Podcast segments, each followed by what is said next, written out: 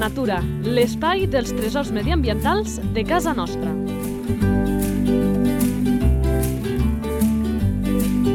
Un espai conduït per Francesc Balanyà.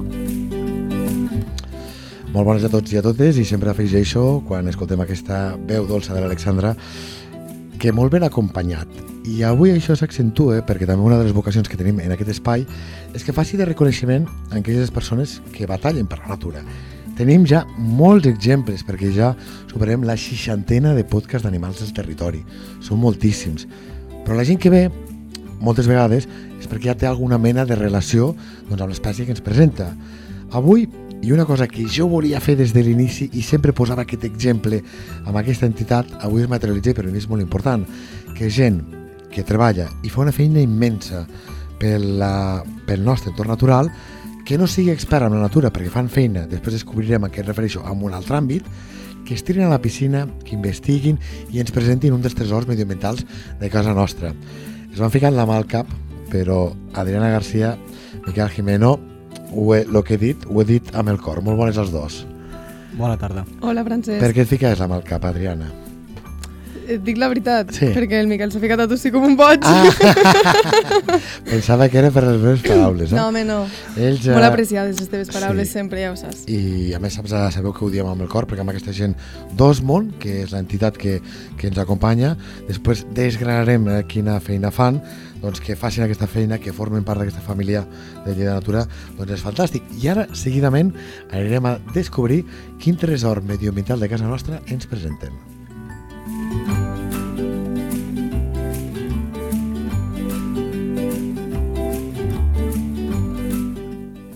La fitxa tècnica. Nom comú. Gai Fea. Home, el gall fer és d'aquests animals que són icònics de la nostra demarcació. Eh? Per tant, arriben forts a aquesta jovenalla. Nom científic. Tetrao urogallus.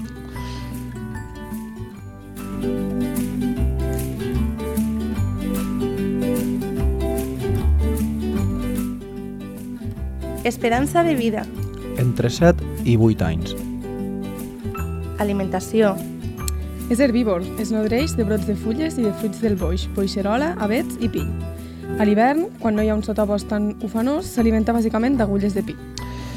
I és que aquests animals de la muntanya, si una cosa tenen i aquest demostrat en aquest espai, és que els toca adaptar-se a les diferents necessitats que, que cal dir del Pirineu quan està ben nevat i quan no està nevat, llavors aquí toca doncs, eh, ser ben espavilat i saber-se adaptar doncs, a això, el que t'ofereix un paisatge amb o sense neu. I precisament eh, hem parlat ja del lloc on el trobem, però que quedi clar a tothom. Adriana. Hàbitat. És sedentari, viu en boscos subalpins de coníferes del nord del Principat de Catalunya, sobretot a la Vall d'Aran, Pallars Sobirà i Cerdanya. Es vol trobar, si es vol trobar, perdoneu, cal tenir en compte que acostuma a acomodar-se en pinedes i boscos amb avets. Eh, I a més eh, hi ha una altra qüestió que comentarem més endavant amb el tema de trobar-se amb el gall fera, però això ja serà més, més endavant. Perquè ens hem d'acabar d'ubicar i ara és el torn de la... Distribució. Actualment, el gai Fea a Catalunya està reclòs en certes forests de l'àmbit del Pirineu i el Prepirineu, a les comarques de l'Alta Ribagorça, l'Alt Urgell, el Berguedà, la Cerdanya, el Pallars Jussà, Sobirà, el Ripollès, el Solsonès i la Vall d'Aran. Dit d'una altra manera, eh, podríem dir que és el Pirineu Occidental de, de Catalunya. Eh? Uh -huh. Acostumen a ser solitaris, si bé en algunes èpoques del seu cicle anual existeix un cert grau de gregarisme. El domini vital d'un exemple adult ha estat avaluat en 50 hectàrees. Caram, això és una qüestió d'activitat, però com que hi ha més coses a destacar, entrarem ara mateix en aquest espai. Activitat. Els boscos on viu el gall estan coberts de neu. Mascles i femelles busquen llocs concrets del bosc on suportar els rigors de l'hivern. Són les que s'anomenen zones d'hivernada. Les temperatures són força baixes i l'aliment és escàs. En aquesta època d'hivern, el gall només menja fulles del pi. Les poques calories que li proporcionen aquestes fan que procurin moure's el mínim possible. Les activitats en les zones d'hivernada, esquí fora pista, raquetes de neu, trineus, motos de neu, etc., espanten els ocells obligant-los a fugir. Aquest exercici extra debilita els ocells i els fa més vulnerables als depredadors i a les malalties. I de fet aquesta és una de les problemàtiques principals que tenim amb el gall fer. Suposo que també després ho anirem desgranant al darrer aspecte, però és això, exacte, de que té poca energia i la presència humana el destarota molt i sempre diuen si hi ha gall fer i en determinats moments doncs fer el mínim per, per no molestar no? Parlem d'una espècie molt peculiar que cal poder protegir i aquest factor humà el destarota i molt. Després hi entrarem.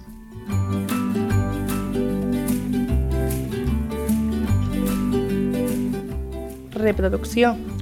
Cap a l'abril o al maig comença l'època de zel. Els mascles, que són polígams, efectuen el seu cant per atraure la femella. L'estufament del lluent plomatge quan els mascles canten és un dels fenòmens més característics que es pot observar a les muntanyes dels Pirineus. De la incubació i de la cura dels pollets se n'ocupa la femella. Sí, és espectacular, aquests mascles eh, quan fan eh, aquest cortejo que es diu en castellà, eh, aquestes qüestions per atraure eh, la femella. I anem a una qüestió, perquè parlem que és d'uns dels animals insígnies segurament del nostre territori, ja no només del Pirineu, sinó del conjunt de la demarcació, i aquest aspecte que entrem ara, aquest ítem que, que llançarem, farà que, com deia a l'inici, que sigui dels animals que hem de tindre un, un pelet més d'atenció. Ara m'entendreu. Salut de l'espècie. Conté un risc força elevat, ja que el cacen per obtenir el seu vell plomatge. Normalment es cacen quan estan cantant, ja que no senten els caçadors acostar-se. Estan molt despistadots i a més amb allò que dèiem de la poca energia per l'aliment que menja, doncs eh, acaba sent tot plegat doncs, una problemàtica. Curiositat. És una au principalment boscana i terrestre, que prefereix desplaçar-se caminant, tot i que quan vola ho fa d'una manera dirigida i potent.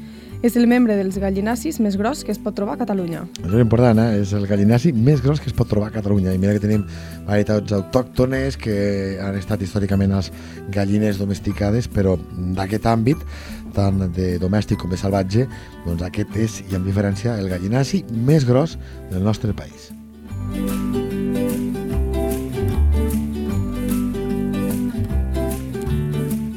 Relació amb els humans. Es diu que és tímid i recelós, ja que presenta un comportament fred envers la companyia humana. En lloc d'anar a identificació de la natura, anirem a problemàtiques perquè hi té molt a veure. Problemàtiques. Factors d'amenaça sobretot són la generalització de les activitats lúdiques i esportives a la muntanya, augment de les poblacions d'ungulats i petits carnívors predadors del gall, col·lisió amb cabres de remuntadors, les línies elèctriques i filats ramaders, tancament de les masses forestals i treballs forestals que afecten l'hàbitat. Sobretot aquest factor humà, eh? Recordem que segur que la gent que seguiu la premsa local, doncs quan és per exemple l'època de cria o tenim zones en què aquesta població s'intenta doncs, eh, que es consolidi, eh, es limita l'accés a les persones perquè sempre ens han dit que és dels animals que quan hi ha població a prop eh, doncs, eh, acaba tenint problemes i seriosos. Eh? Aquesta coexistència amb el gall fer és molt complicada i per això també el trobem en llocs eh, remots. Eh? Clar, activitats lúdiques de, de muntanya, doncs eh, se'n van precisament amb aquests jocs remots moltes vegades. Un no hi cau, per segurament per desconeixement, però clar, el desconeixement a vegades, eh, Adriana, fa, fa estalls a la natura. Aquest gall el tenim, el tenim amenaçadet, eh?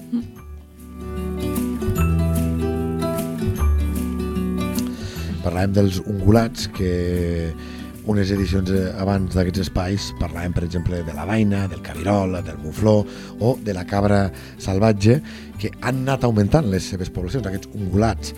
I, evidentment, amb un espai en què el menjar, segons quin sigui, els espais per moure's, doncs eh, ja són minsos, doncs amb unes poblacions d'aquests animals que van creixent i que la pagesia es queixa molt, especialment els ramaders, perquè han anat baixant de les muntanyes i, i acaben anant als, a les seves pastures, doncs també això té una incidència a la població de galls fers. Recordem que també un dels motius de que creixin, creixin les poblacions d'ungulats i per tant acaben afectant el gall fer és perquè no tenen els seus depredadors naturals, sense anar gaire més lluny, el tema del llop que amb alguns tan vèrtic els hi fa i que acaba sent un depredador d'aquests animals i això té efecte dominó com el que acabo d'explicar.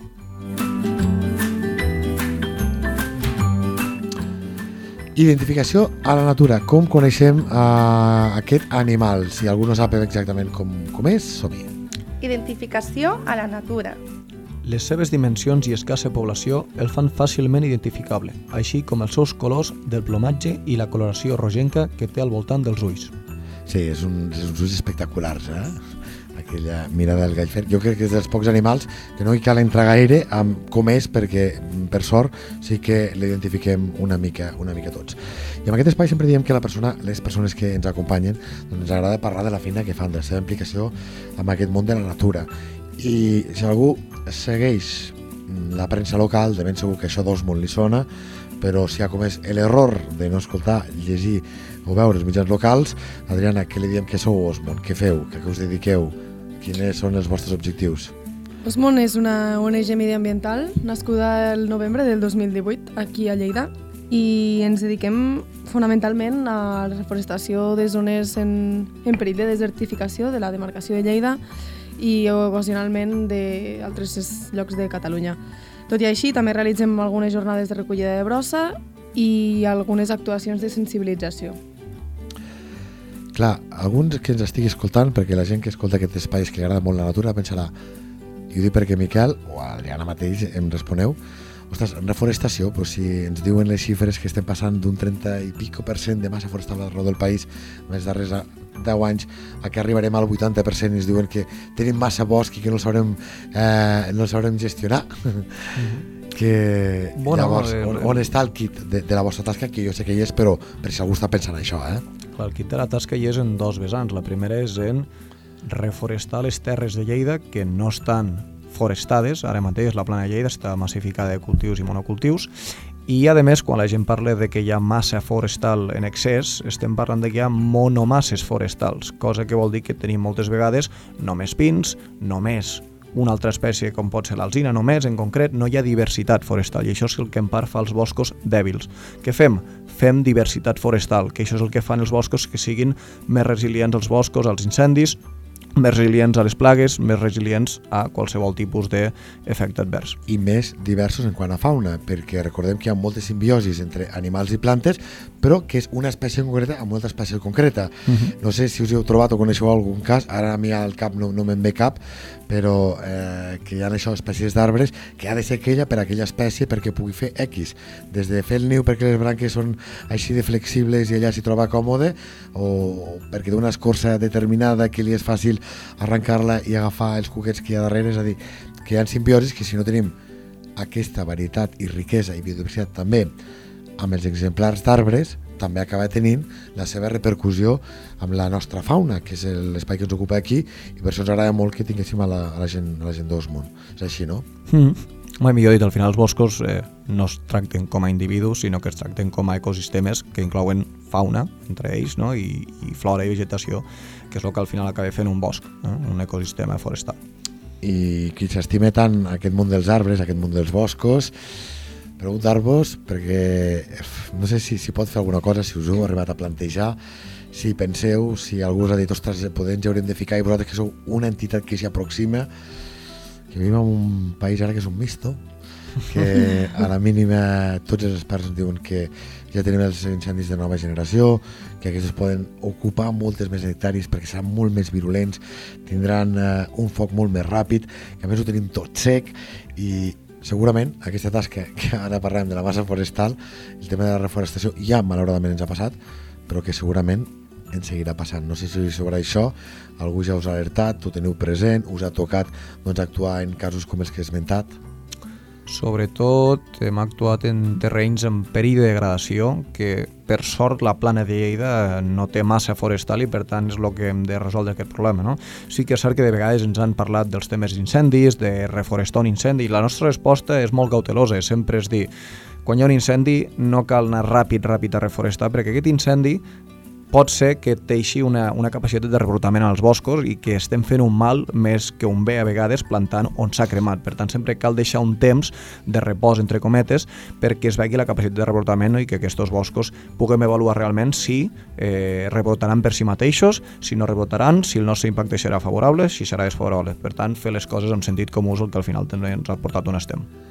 I mira, explicarem un cas particular, Adriana. Eh, jo en un lloc que m'estimo molt es cremava, a la muntanya de Calafell, i dic, ostres, aquesta gent que saben com van les coses i tot els contactava perquè jo sóc de Lleida, vaig allà a estiuejar i sempre tracten com, jo sempre dic que com un rei, són una gent que es mereix un imperi. I dic, ostres, conec aquesta gent, al millor si puc donar un cop de mà, ja tens aquesta, una mica el que explica el Miquel, eh, voluntat de córrer, córrer, córrer, Sí, sí, a fer, a fer, necessitat, no? aquesta De necessitat de- d'arreglem-ho, no? Eh, I- salvar el món. De, sí, sí, sí, sí. Bueno, de salvar el seu petit món, en aquest cas, no? Que és aquest trosset, I aquest suposo- trosset de Catalunya que té el Sí. cor robat. I, I suposo que això, que una mica que deia el Miquel, que no sóc pas l'únic que haurà fet alguna cosa així, no? Mm. Amb bona fe, perquè a més tothom deia, sí, sí, si trobem gent, nosaltres hi fiquem les mans, que a vegades segurament és el més complicat, o els diners, però que cal doncs, tindre aquesta visió d'expert per a aquests paisatges, eh? per exemple, amb el tema del rebrot. Mm -hmm. Clar, al final, bé, si tenim una capacitat de rebrotarem i estem ficant més arbres, al final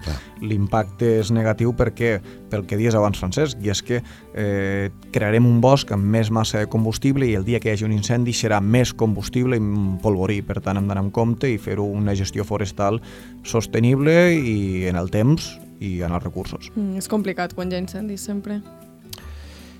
Us puc preguntar l'edat que teniu? 25 anys, I jo faig 23 aquest mes que ve. I no em direu que això no és un autèntic tresor, jo sempre parlo de tresors medioambientals de casa nostra, en referent a les espècies, però també és gent que en aquesta edat tan implicats amb tant de coneixement que no es mereixen aquest reconeixement que també els hi fem en aquest programa. Sou únics.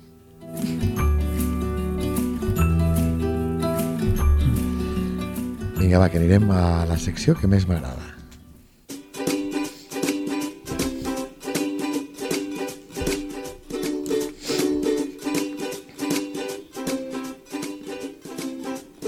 ¿Sabías que...? Quan el gai fe està en època d'aparellament, es limiten les actuacions o permisos per a poder explotar el bosc. També la pertorbació, mort, captura o retenció intencionada d'espècies d'aus en èpoques de reproducció i cria estan penades per llei. Inclou fotografia.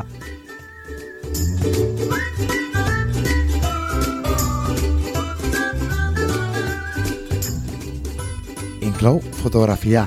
Per això dèiem abans que sí. aquesta activitat humana compte que, que, que amb un animal prohibeixin fotografiar, diu molt, eh? És, nosaltres, de fet, quan vam estar investigant al respecte d'aquest animal, eh, ens vam trobar una notícia que comentava que al 2015, si no vaig errada, eh, es van multar tres fotògrafs eh, per estar fent fotografies des de distància, eh, amb distància. Vull dir, no parlem d'un objectiu l'objectiu. curt, exacte, parlem d'un objectiu llarg, eh, però tot i estar des de la distància i camuflats, es va, es va Sancionar. penar, se'ls va sancionar i a més se'ls va, se'ls va requisar tot l'equip de fotografia.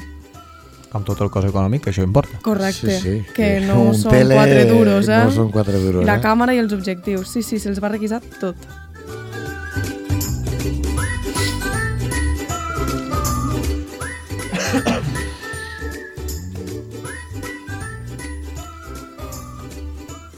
Alguna coseta més volies dir al respecte? Sí. eh, I és que volia comentar que el gall fer és un, és un animal que té molta repercussió eh, a nivell emocional, jo diria, en, en, aquestes, en aquests hàbitats en, els que, en el que ell es troba, no? en les regions aquestes que hem comentat de, del Pallars, la Cerdanya, Vall d'Aran, etc. Perquè jo va va haver una temporada que vaig estar vivint al Pallars, al Pallars Sobirà, i, i de fet vaig descobrir uns nois, així joves com nosaltres, eh? que van engegar una empresa a la que li van dir Gallfe. Val? I, I ells, aquests nois, el que fan és eh, mitjons eh, tècnics d'esquí i de snow i ho fan amb un packaging sostenible i, i tal. Vull dir que també es van amb la nostra línia i em va semblar molt curiós no? que, que, que Que dues persones decidissin icona. ficar aquest nom sí, del, del propi Gallfe. I llavors, i amb el teu permís, Francesc, que els hi faig així promo de gratis perquè No, són molt tant, majos, a Instagram gallfe barra baixa socs, en anglès, S-O-C-K-S, i al Google gallfe socs, també els trobareu. Codi cupón descuento quin és? No en tinc, però podem demanar. Pujat la música, suposo que heu escoltat, eh? el, que, el que acaba de dir el Miquel.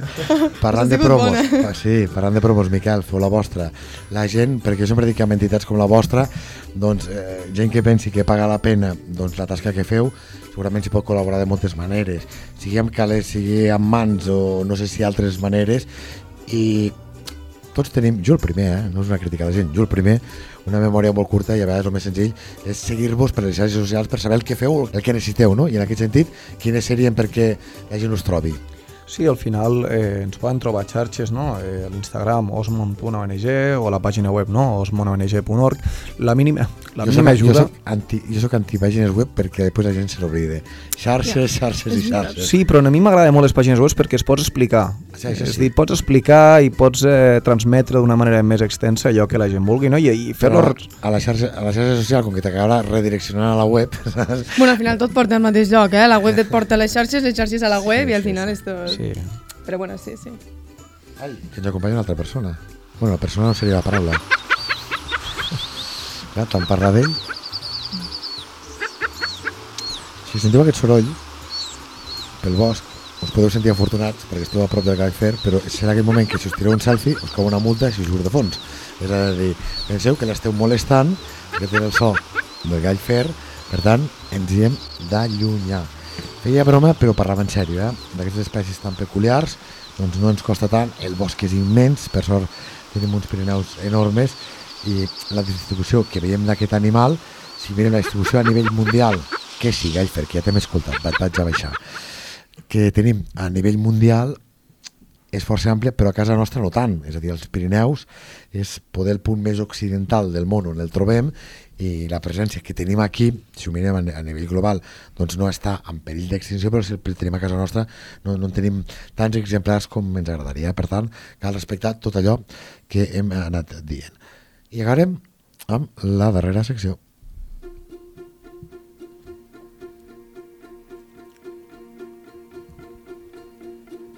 Natura a punta de llengua.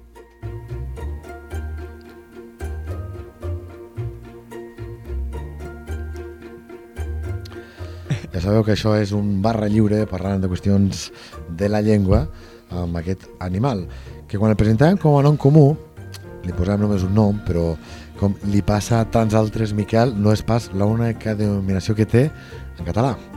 Sí, es pot dir també gai de bosc, gai salvatge o l'indiot salvatge. I en castellà, que sabeu com se diu? Ai, ara em mates. Sí, sí que ho vam veure, però no ho vam apuntar. Mira, us dic una cosa, si veieu el nom científic us donaré una pista. Urogallo. Ah! ja, el nom científic ens dona una pista de quin és el seu nom en català. Quin era aquest nom científic, que no el tinc davant? Uroga... Ah, eh, te trao... te trao urogallos. Eh? Per tant, també ens dona una mica de pista. Doncs eh, ens ho hem passat molt bé, ens ha agradat molt eh, els dos, Adriana i Miquel, aquesta gent d'Osmont que ens hagueu vingut a compartir no només aquests coneixements, aquest treball de saber, sinó aquesta passió que pensem que és tan o més important també per eh, contagiar a la resta de gent sobre l'estima pel nostre territori. Moltes gràcies, us ho dic amb el cor, i sempre us acabo dient el mateix, i avui no serà pas diferent, fins ben aviat. Gràcies a tu. Fins la pròxima, Francesc.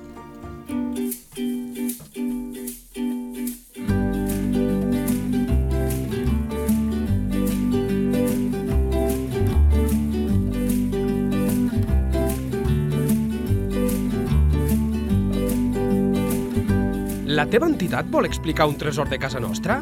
Un animal, una planta o un indret? Si és així, envia un correu a lleida24 arroba lleida24.cat. Lleida Natura, l'espai dels tresors mediambientals de casa nostra. Un espai conduït per Francesc Balanyà.